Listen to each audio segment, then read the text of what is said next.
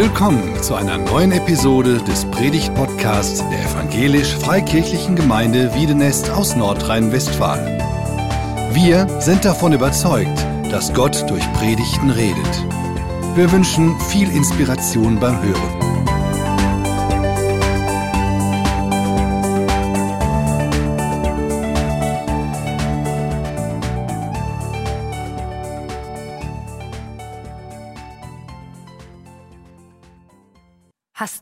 Mal mit einer Mücke im Schlafzimmer geschlafen?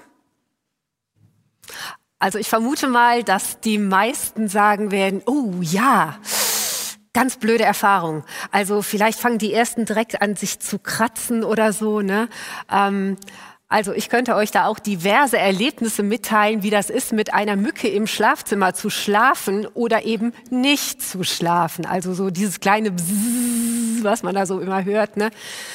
Wahrscheinlich macht sich in euch irgendwie ein Bild breit. Und ich weiß, das ist jetzt nicht das allerangenehmste Bild und trotzdem habe ich es bewusst an den Anfang gestellt, weil es mich total fasziniert. So eine winzige Mücke, was die für einen riesen Einfluss hat. Ich habe für heute Morgen einige Bibelverse und Gedanken dazu mitgebracht zum Thema Einfluss nehmen. Und diese Gedanken möchte ich dann gerne noch mit einigen Beispielen untermauern, die uns hoffentlich eine Menge Mut machen. Gerade auch für diese Zeit, in der wir jetzt leben. Letzte Woche haben wir Ostern gefeiert und ich habe gehört, ihr habt Ostereier gesucht, richtig stark. Aber wir haben Ostern gefeiert, weil Jesus nicht im Tod geblieben ist, sondern auferstanden ist. Und das hat alles geändert. Und genau deshalb feiern wir ja überhaupt Gottesdienst und sind wir heute hier. Wir glauben daran, dass Leben mit Jesus Auswirkungen hat. Hier und jetzt, aber eben auch bis in die Ewigkeit hinein. Der Apostel Paulus, der hatte so sein ganz eigenes Ostererlebnis, will ich mal sagen. Das hat für ihn alles verändert. Er hat eine sehr besondere Berufung erlebt und wir dürfen heute noch davon Auswirkungen erleben. Unter anderem durch die Briefe, die Paulus geschrieben hat. Und er schreibt ungefähr so äh, in dem Jahr 60 nach Christus an die Gemeinde in Kolossä. Uns ist das bekannt als Kolosserbrief. Und daraus möchte ich einige Verse lesen und mich dann vor allen Dingen aber auf einen Gedanken konzentrieren. Und es gibt ja viele tolle und gute Bibelübersetzungen. Und ich lese immer wieder gerne mal ähm, die Übersetzung von Roland Werner, das Buch. Ähm, mir geht das so, dass mich dann Worte irgendwie anspringen auf eine ganz besondere Art, weil sie mir vielleicht nicht so vertraut sind wie aus anderen Übersetzungen. Deswegen habe ich euch heute Morgen auch diese Übersetzung mitgebracht. Unaufhörlich beten wir für euch und bringen dabei Gott unseren Dank dar. Er ist der Vater unseres Herrn, des Messias Jesus. Denn wir haben von eurem Vertrauen auf Jesus erfahren und von der Liebe, die er allen Menschen entgegenbringt, die zu Gott gehören. Und dazu kommt noch die großartige Hoffnung auf das, was für euch in der himmlischen Welt bereit liegt. Davon habt ihr ja schon gehört durch die gute Nachricht Gottes, die Botschaft voller Wahrheit. Sie erreicht die ganze Welt und ist auch zu euch gekommen. Diese Nachricht von Gott bringt überall Frucht hervor und breitet sich immer weiter aus. Genau so ist es bei euch von dem Tag an, wo ihr sie zum ersten Mal vernommen habt. Das war der Tag, an dem ihr wirklich und wahrhaftig die unverdiente Zuwendung Gottes erlebt habt. Deshalb hören wir auch nicht auf, für euch zu beten, von dem Tag an, wo wir das alles erfahren haben. Wir bitten Gott, dass er euch so sehr erfüllt, dass ihr seinen Willen wirklich erkennen könnt und dass ihr mit aller erdenklichen Weisheit und geistlichen Einsicht beschenkt werdet Dadurch könnt ihr euer Leben in echter Würde so führen, dass es zu Jesus, dem Herrn, passt. Dann habt ihr euch selbst im Griff und bewirkt positive Veränderungen durch eure guten Werke. Dabei könnt ihr immer deutlicher erkennen, wie Gott wirklich ist. Und ihr werdet in Bewegung gebracht durch den vollen Antrieb und die große Kraft seiner Herrlichkeit. Dann könnt ihr alle notwendige Ausdauer entwickeln und ein großzügiges, offenes Herz haben. Ein Herz, das von Freude erfüllt ist. Ein paar Gedanken zu diesem Text. Die Nachricht von Gott bringt Frucht hervor. Gina, vielen Dank, dass du äh, diese, tolle, diese tolle Obstschale mitgebracht hast. Ich finde, das ist sehr eindrücklich, diese Früchte, die wir da gesehen haben. Die Nachricht, die gute Botschaft von Gott wird nicht nur gehört, es geschieht etwas Sichtbares. Ja, und ähm, diese Frucht kann man in die Hand nehmen und ähm, ich nehme jetzt hier gerade noch mal eine. Oh, Erdbeeren. Das kommt ja jetzt gerade wieder, finde ich richtig stark. Ich glaube, ich habe die jetzt angefasst, dann darf ich die hinterher auch essen. Ne? Das ist gut. ja. Mir ist klar, natürlich dauert es eine Weile von der Blüte bis zur Frucht, aber es geschieht etwas. Und die Nachricht von Gott hat also Auswirkungen. Es entsteht Frucht. Ich finde das gut und wichtig, dass wir das wahrnehmen. Und dann geht's in den Versen 9 bis 11 weiter, wo ich jetzt noch mal einiges zu sagen möchte, nämlich wie und was Paulus für die Kolosser betet. Er betet, dass sie Gottes Willen erkennen und mit Weisheit und geistlicher Einsicht beschenkt werden. Und ich glaube, das ist in der Tat ein sehr wichtiges und sehr zentrales Gebet. Und auch wir dürfen das genau so immer wieder beten. Und ich glaube, wir müssen auch immer wieder neu darum bitten, auch wenn wir schon viele Jahre mit Jesus unterwegs sind. Vielleicht ist manches dann klar, aber wir alle sind ja gefordert, immer wieder Entscheidungen zu treffen. Und dazu brauchen wir Weisheit und geistliche Einsicht. Paulus beschreibt auch das Wozu also wozu Erkenntnis von Gottes Willen, Weisheit und geistlicher Einsicht? Und da sagt er als erstes, um so zu leben, wie es zu Jesus passt. Ich habe mal in einer anderen Übersetzung nachgeschaut, da steht, um des Herrn würdig zu wandeln. Ist ein bisschen ähm, ja, älter formuliert, dass ihr euer Leben in echter Würde so führt, dass es zu Jesus, dem Herrn, passt. Darum geht's. Ein zweites, dass ihr positive Veränderungen bewirkt oder Frucht bewirkt. Auch da sagt die Elberfelder Übersetzung, fruchtbringend in jedem guten Werk. Ja, und da haben wir das nochmal sehr schön auf den Punkt gebracht mit der Frucht. Positive Veränderung durch eure guten Werke. Ein weiteres Wozu, um Gott besser kennenzulernen. Und dann vier und fünf schließen sich an, um dadurch in Bewegung zu kommen durch Gottes Kraft. Ich muss sagen, das liebe ich. Das finde ich ausgesprochen schön, in Bewegung zu kommen durch Gottes Kraft. Und um dadurch ein offenes und großzügiges Herz zu haben. Auch das finde ich stark und berührt mich selbst sehr. Und aus diesen Formulierungen möchte ich aber gerne dieses Fruchtbringen nochmal besonders herausgreifen. Das ist ja ein Thema, was sich durch die ganze Bibel zieht. Jesus selbst hat natürlich auch was dazu zu sagen gehabt. In Johannes 15, Vers 16 steht, nicht ihr habt mich erwählt, ich habe euch erwählt. Ich habe euch dazu berufen, hinzugehen und Frucht zu tragen, die Bestand hat.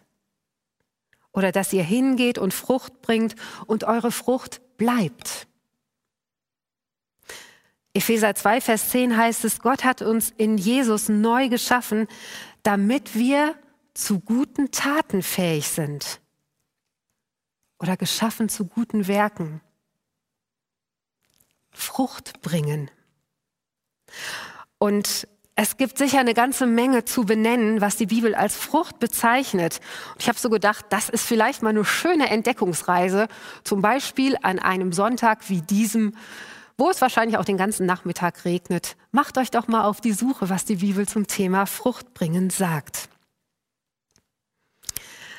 Und ich habe so gedacht, ähm, dieses Wort Frucht bringen hört man heute gar nicht mehr so oft. Wir hören andere Worte, die dem aber sehr nahe kommen oder auch das sagen möchten, was Fruchtbringen eigentlich bedeutet.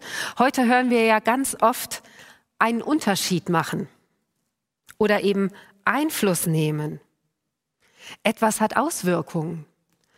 Oder es gibt eine Menge Influencer. Dieses Wort habe selbst ich schon gelernt. Und ich hoffe, dass deutlich geworden ist, genau darum geht's nämlich auch, um Einfluss nehmen. Jeder und jede von uns ist dazu eingeladen und ich möchte es gerne nochmal bewusst für dich so formulieren. Bete doch mit darum, dass du Gottes Willen erkennst und dadurch Weisheit und geistliche Einsicht bekommst, damit durch dein Leben in deinem Umfeld ein Unterschied geschieht. Dazu setzt sich der Heilige Geist in Bewegung und bewirkt in deinem Herzen, dass du offen und großzügig unterwegs bist. Und im Grunde geht es ja darum, genau das für die eigene Lebenssituation durchzubuchstabieren. Als Schüler oder Student, als Azubi oder Angestellter, als Vater oder Mutter, als Selbstständiger oder vielleicht schon im Ruhestand und, und, und. Ja, ihr kennt eure eigene Lebenssituation. Und da gilt es jetzt zu buchstabieren. Meine tiefste Überzeugung ist, dass wir alle Einfluss nehmen und im besten Fall Frucht bringen, die bleibt. Wie beginnt Einfluss nehmen denn eigentlich? Indem ich in meiner Identität als Kind Gottes entdecke, was er mir anvertraut hat, an Gaben und an Begabungen, die ich nicht nur zum Selbstzweck einsetze, sondern aus Liebe zu Gott und Menschen. Und heute Morgen hier vor diesem Gottesdienst ähm, ist mir das auch nochmal wieder so deutlich geworden. Natürlich machen wir das hier als Team zusammen. Und das funktioniert nur, weil jeder seinen Platz einnimmt. Deswegen ist es möglich, diesen Gottesdienst überhaupt zu streamen.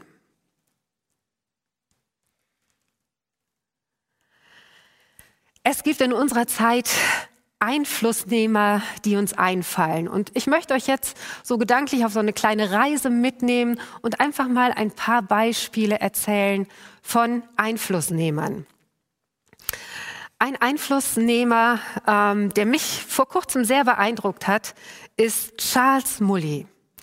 Ich weiß nicht, ob ihr schon von ihm gehört habt, ob ihr vielleicht diesen Film schon gesehen habt.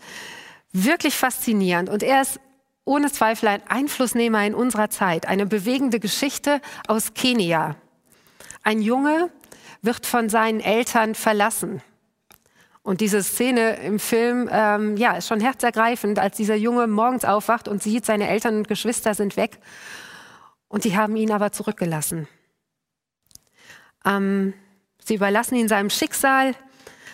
Er bettelt viele Jahre und lebt auf der Straße.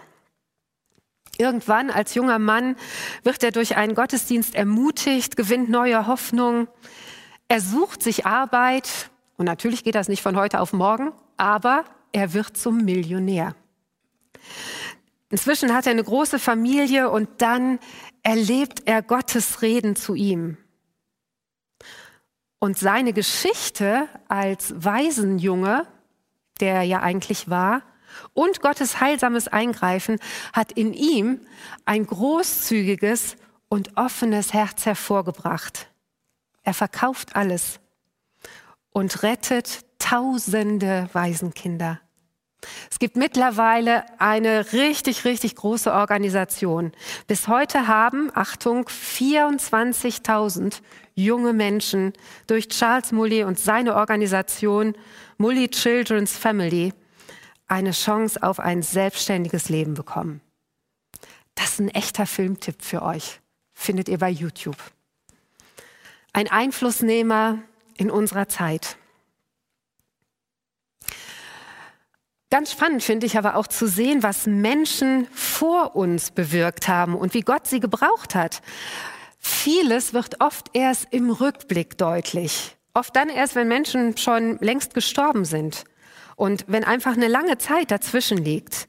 Ich mag es sehr, Biografien zu lesen.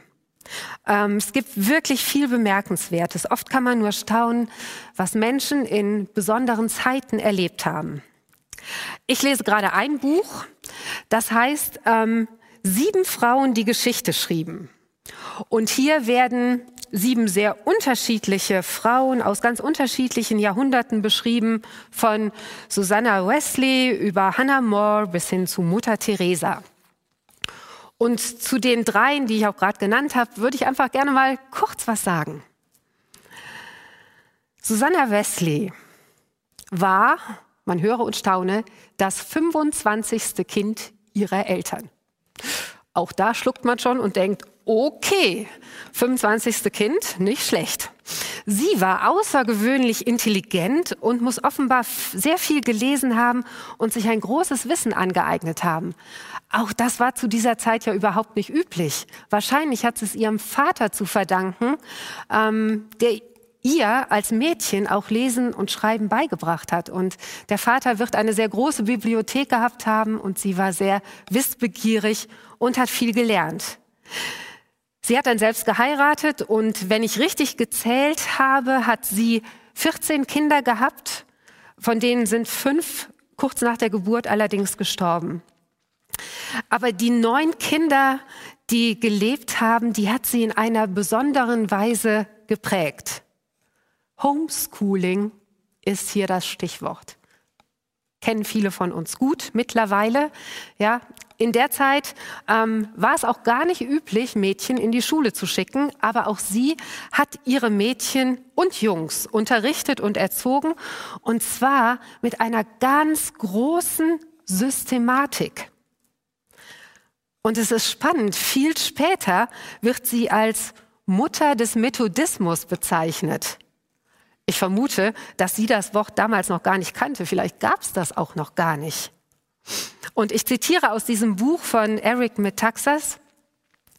Es ist keine Übertreibung zu sagen, dass das Wirken von John und Charles Wesley, das sind zwei ihrer Söhne, ihr evangelistischer Dienst an den Armen, Ausgegrenzten und Hoffnungslosen die Welt verändert hat. Und ebenso, ohne Übertreibung, kann man sagen, all das, was diese großen Männer des Glaubens waren und taten, war auf das engste verbunden mit der außergewöhnlichen Frau, die ihre Mutter und Erzieherin war. Susanna Wesley hatte ganz ohne Frage ihren Einflussbereich, den sie hatte, genutzt. Eine andere Dame, die etwas später lebte, Hannah More. Sie lebte äh, in der Zeit der sogenannten Wesleyanischen Erweckung. Uh, schwieriges Wort. Genau, der christliche Glaube hat sich damals sehr stark ausgebreitet durch eben Charles und John Wesley. Und Hannah More, sie war sehr begabt zum Reden und Schreiben.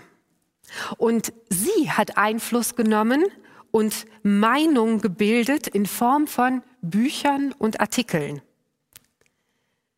Ihre Fähigkeiten und ihr Einfluss hatten eine Schlüsselrolle zusammen mit Wilberforce, den Namen haben bestimmt viele schon gehört, in der Abschaffung der Sklaverei. Auch sie wirkte in ihrer Zeit, in der es für Frauen sicher kein leichter Weg war, auch eine äußerst spannende Biografie zu sehen, wie sie gemeinsam mit Wilberforce sich eingesetzt hat, damit Sklaverei abgeschafft wird. Mutter Teresa. Die meisten von uns werden sie sicher kennen, weil sie auch unserer Zeit viel näher ist. Sie lebte von 1910 bis 1997. Sie hat tatsächlich mit ihrer Arbeit an den Ärmsten der Armen die Welt geprägt, indem sie Gott und den Nächsten liebte. Und das vor allem in den Slums von Kalkutta. Und so könnte man jetzt Beispiele um Beispiele nennen von Männern und Frauen, die echten Unterschied gemacht haben. Ich möchte euch noch kurz in das Leben von einer anderen Frau mit reinnehmen.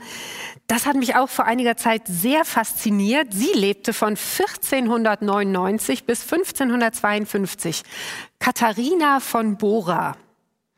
Manchen vielleicht besser bekannt als äh, Katharina Luther, die Frau von Martin Luther. Ja, in der Tat. Martin Luther hat Einfluss genommen und ich glaube, wir können gar nicht ermessen, wie stark. Wo stünden wir heute ohne die Reformation? Und auch hier kann ich einfach nur ein paar kurze Streifzüge machen, aber es lohnt sich, sich mit ihrem Leben zu beschäftigen. Katharina hatte schwierige Startbedingungen. Als ihre Mutter starb, war sie gerade fünf Jahre alt. Und ihr Vater sah keinen anderen Ausweg und brachte sie in ein Kloster, um sie dort erziehen zu lassen. Ja, fernab von der Familie. Im Kloster allerdings hatte sie Chancen, die sie zu Hause nicht gehabt hätte. Sie lernte lesen und schreiben und auch zu dieser Zeit war es ja ein echtes Privileg für Mädchen. Später lernte sie dann noch Latein, Pflanzenkunde und Heilkunde. Und sie lernte auch Wirtschaften, also organisatorische Abläufe. Und vermutlich hat sie immer gedacht, dass sie all ihr Wissen und Können im Klosterleben einsetzen würde und sich da nützlich machen würde. Aber dann ändern sich die Dinge. Martin Luther verfasst seine Schriften und die Fragen, die er stellte und die Anmerkungen, die er machte, wurden auch im Geheimen im Kloster bedacht. Irgendwie sind diese Schriften da reingekommen, ja. Und Katharina gelangt zu der Überzeugung, dass ein Leben im Kloster für sie nicht Gott gewollt sein kann obwohl sie schon mit 16 ihr Gelübde abgelegt hatte. Und dann nimmt sie selbst mit Luther Kontakt auf, auch wieder über geheime Briefe, und sie bittet um Hilfe, um das Kloster verlassen zu können. Und flieht schließlich mit elf weiteren Nonnen an Ostern mit Hilfe eines Kaufmanns. Ganz spektakuläre Geschichte. Luther hat das organisiert. Und diese Ladies fliehen in eine extrem ungewisse Zukunft. Wie wird das Leben da draußen sein? Wovon werden sie leben? Und mit wem? Die meisten sind dann doch recht schnell verheiratet und auch Katharina verliebt sich. Aber der junge Mann darf sie nicht heiraten, denn seine Eltern wollen keine entlaufene Nonne als Schwiegertochter. Blöd gelaufen soll da noch weitere Vorschläge gegeben haben, wen sie heiraten könnte, aber sie wollte dann immer nicht. Und ob es stimmt, kann ich nicht hundertprozentig sagen, aber schließlich soll sie Luther selbst vorgeschlagen haben, dass er sie ja heiraten könnte. Ist vielleicht nicht ganz so romantisch, hat aber offenbar geklappt. Und so im Nachdenken über ihre Geschichte, die dann eben die gemeinsame Geschichte mit ihrem Ehemann wurde, wird sehr deutlich, wie viel Einfluss sie hatte. Sie war Organisatorin und Wirtschafterin. Sie hat dafür gesorgt, dass die Familie leben konnte, hat verhandelt und gekauft und sie hat die Möglichkeiten, die sie hatte, gestaltet. Und sie hat Studenten bewirtschaftet, die aßen oft mit der Familie Luther zusammen. Und diese Zeiten am Küchentisch waren Zeiten des intensiven Redens und Diskutierens. Und ja, Katharina hat mitgeredet und deshalb mitgeprägt. Und wenn man so in die gemeinsame Geschichte der Eheleute schaut, dann ist erstaunlich, wie die beiden sich ergänzt haben. Katharina konnte Erstaunliches bewegen, weil ihr Mann sich den Dingen zuwandte, die er konnte und wozu Gott ihn berufen hatte. Und sie konnte aber die Freiräume ausfüllen und ergänzen, die ihr blieben. Luther schätzte seine Ehefrau sehr und formulierte das auch deutlich immer wieder, was er ihr zu verdanken hatte.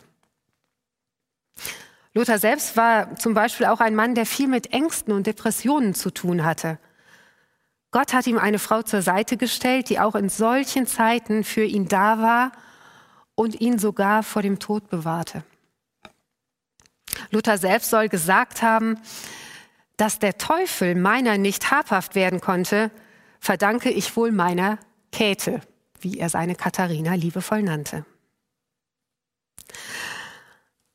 Ein Hörbuch, was ich angehört habe, fasst das Leben von Katharina so zusammen.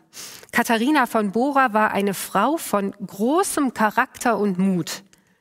Wenn sie auch nicht nach außen wirkte, so war sie doch weit mehr als nur die Frau an Luthers Seite. Betrachtet man nur einmal, mit welchem Geschick und Wissen sie ihre Ländereien bewirtschaftete und so den im Umgang mit Geld ungeschickten Luther vor dem Bankrott bewahrte. Somit ist es ihr Verdienst, dass Luther sich weiter auf seine Arbeit konzentrieren konnte. Und damit ist es auch ihr zuzuschreiben, dass die Verbreitung der Reformation vorankam. Ein Beispiel von Einfluss nehmen. Mit Gottes Hilfe und in seinem Dienst. Wir leben in sehr unterschiedlichen Lebenssituationen, das habe ich eben schon gesagt. Und vielleicht denken wir auch manchmal, na, welchen Einfluss habe ich denn schon? Vielleicht entdeckst du ihn nicht immer. Aber vielleicht lässt du dich ermutigen durch Menschen wie Katharina von Bora. Und wir leben ja gerade in einer besonderen Zeit mit sehr vielen Einschränkungen. Das raubt uns viel Kraft. Das macht uns müde, vielleicht auch wütend. Und dennoch gibt es Möglichkeiten. Und so möchte ich dich bitten, ähm, die Anregungen und Fragen und Impulse, die ich jetzt zum Schluss dir gerne noch mit auf den Weg geben möchte, sie zu hören und zu beantworten als Fragen in diese Zeit hinein. Und der erste Impuls ist schwierige Startbedingungen oder schwierige Umstände. Nutz sie und mach das Beste daraus.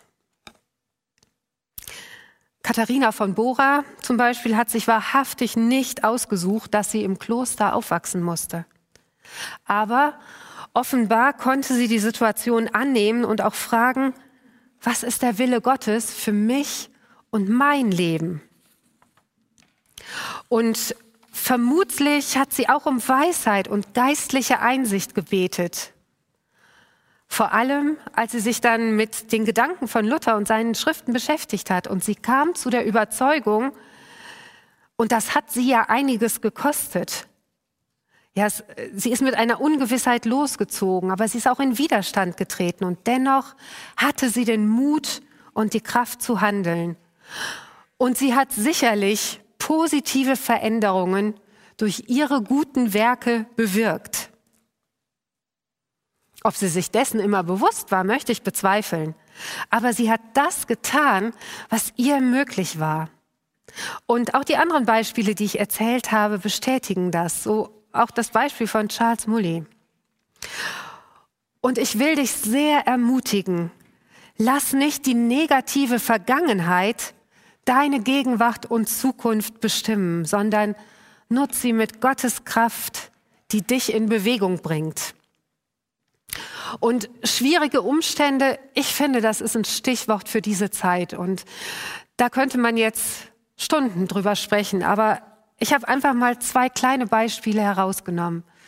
Schwierige Umstände in Zeiten wie diesen. Ich glaube, das Thema Einsamkeit ist so ein Thema, was viele zurzeit wirklich beschäftigt. Und nutz doch deine Möglichkeiten, die du hast, um vielleicht einem einsamen Menschen zu begegnen und ihn zu ermutigen.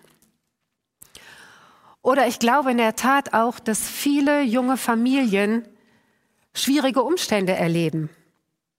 Ja, das Thema Homeschooling, wie ich das eben auch von Susanna Wesley erzählte, das ist ja in unseren Tagen ein wichtiges Thema und es ist ein schwieriges Thema. Viele Männer und Frauen, Väter und Mütter arbeiten und müssen trotzdem irgendwie das Homeschooling gestemmt kriegen. Und ja, morgen geht es im Distanzunterricht weiter. Und ich habe von vielen Kindern gehört, die geweint haben, dass sie nicht in die Schule dürfen.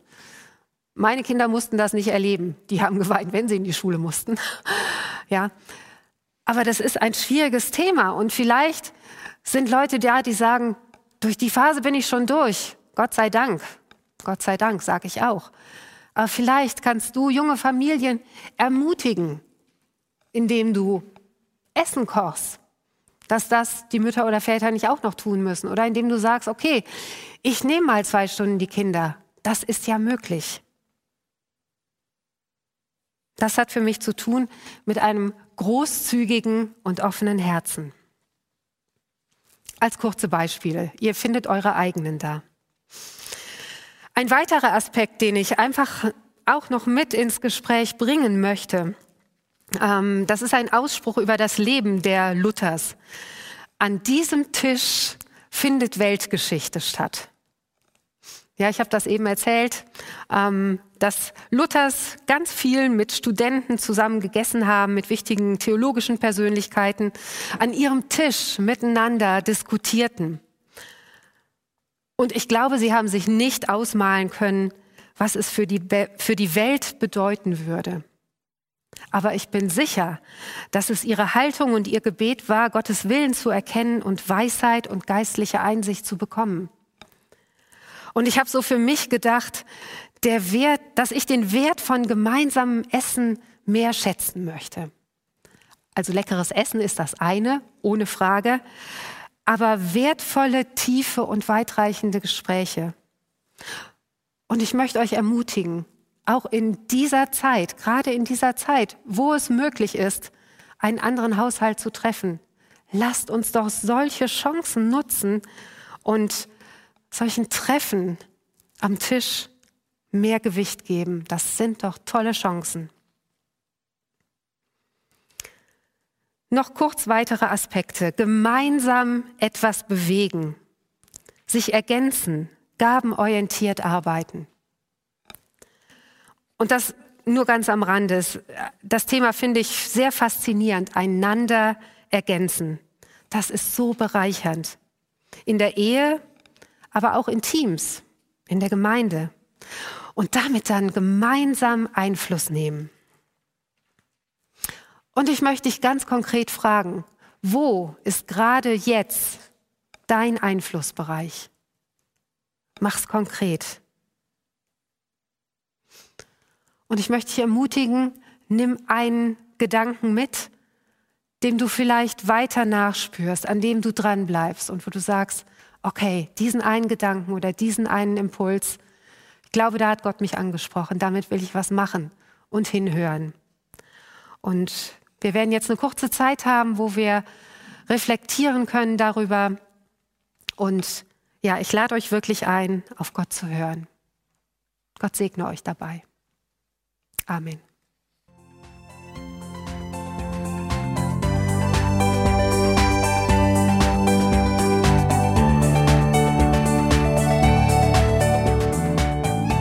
Sie hörten einen Predigt-Podcast der EFG Wiedenest.